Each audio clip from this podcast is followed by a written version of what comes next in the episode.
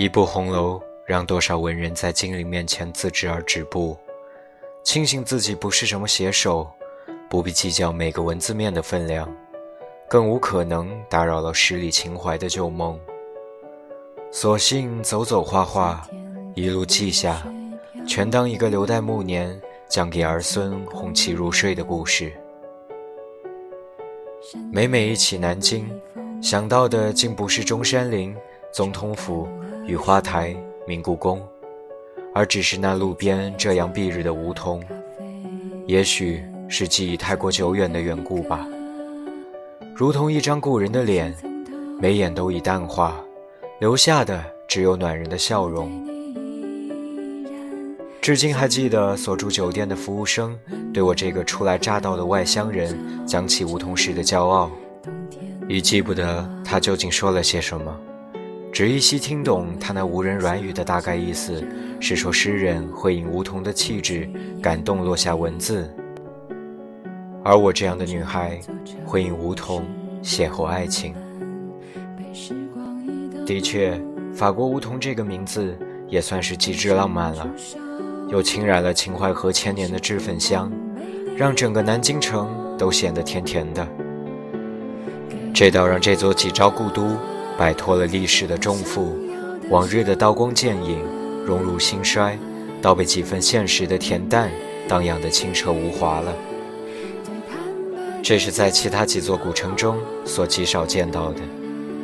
不像北京，政治的羽翼在每个角落投下硕大的影子，每一寸土地都彰显着帝王之都的现在与曾经。历史成了城市的标签，过于炫耀了。不像西安，灰色的城墙围住了昨天，也困住了今天。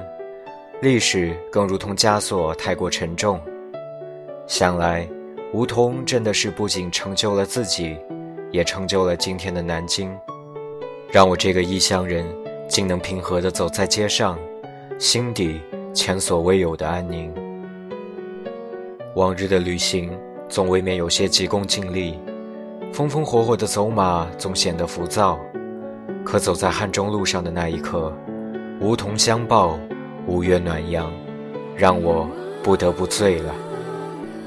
路边报亭买上一份地图，竟发现小小报亭中的报刊杂志品种如此之多。一路走来，大小书店竟不比各色时装店铺落寞。一直固执地以为一个文化发达、热爱读书的城市。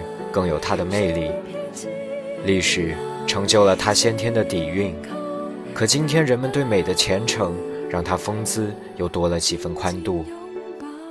这样的城市，注定了不是浮夸的，这里的人们也注定是平和的。早已习惯了北京街头的行走速度，匆匆还是匆匆，而在这里，惯性的坚持会让你显得格格不入。人们按部就班的工作、学习、生活，可没有赶时间的紧促，没有凝重的表情，但又绝不如同程度的悠闲。在这里，我感觉到了城市的跳动，人们在自己的秩序中享受生活。只是这种秩序，在习惯了奔跑中的我来说，显得陌生了，这让我竟有些嫉妒，以致今天我还对朋友们经常提起。南京是我以为在中国最适合养老的城市之一，这话听起来总有些酸溜溜的，但那里的宁静宽容，的确是我所羡慕的。所以，对它的陌生大可不必紧张，一份地图就可以不让你迷路。规整的街道布局给每一个生活在其间的人带来了方便，也给旅途中的我们带来了便利。倘若真迷了路也无妨。热情的南京人很愿意帮助外来的人们。还记得我在向路人打听新街口怎么走时，路边看车的老奶奶竟一连告诉我了三种乘车方式：乘车前要换好硬币，叮嘱我在那里人比较多，要当心财物；临走竟还叫住我说沿路有南京市博物馆，不妨步行一段路先去看看。老奶奶的热情在当时甚至显得固执了。但这种善良却是久居城市中的我渐渐迷失的。长久的时日，已记不清老奶奶的身貌，可似乎有什么东西却被带了回来，那种感觉就是温暖。这一次，我把爱给了南京这座城市。临别前的玄武湖成了情人不舍的眼泪，于是拾起一块雨花石，想来便是前生定下的今生重逢的信物吧。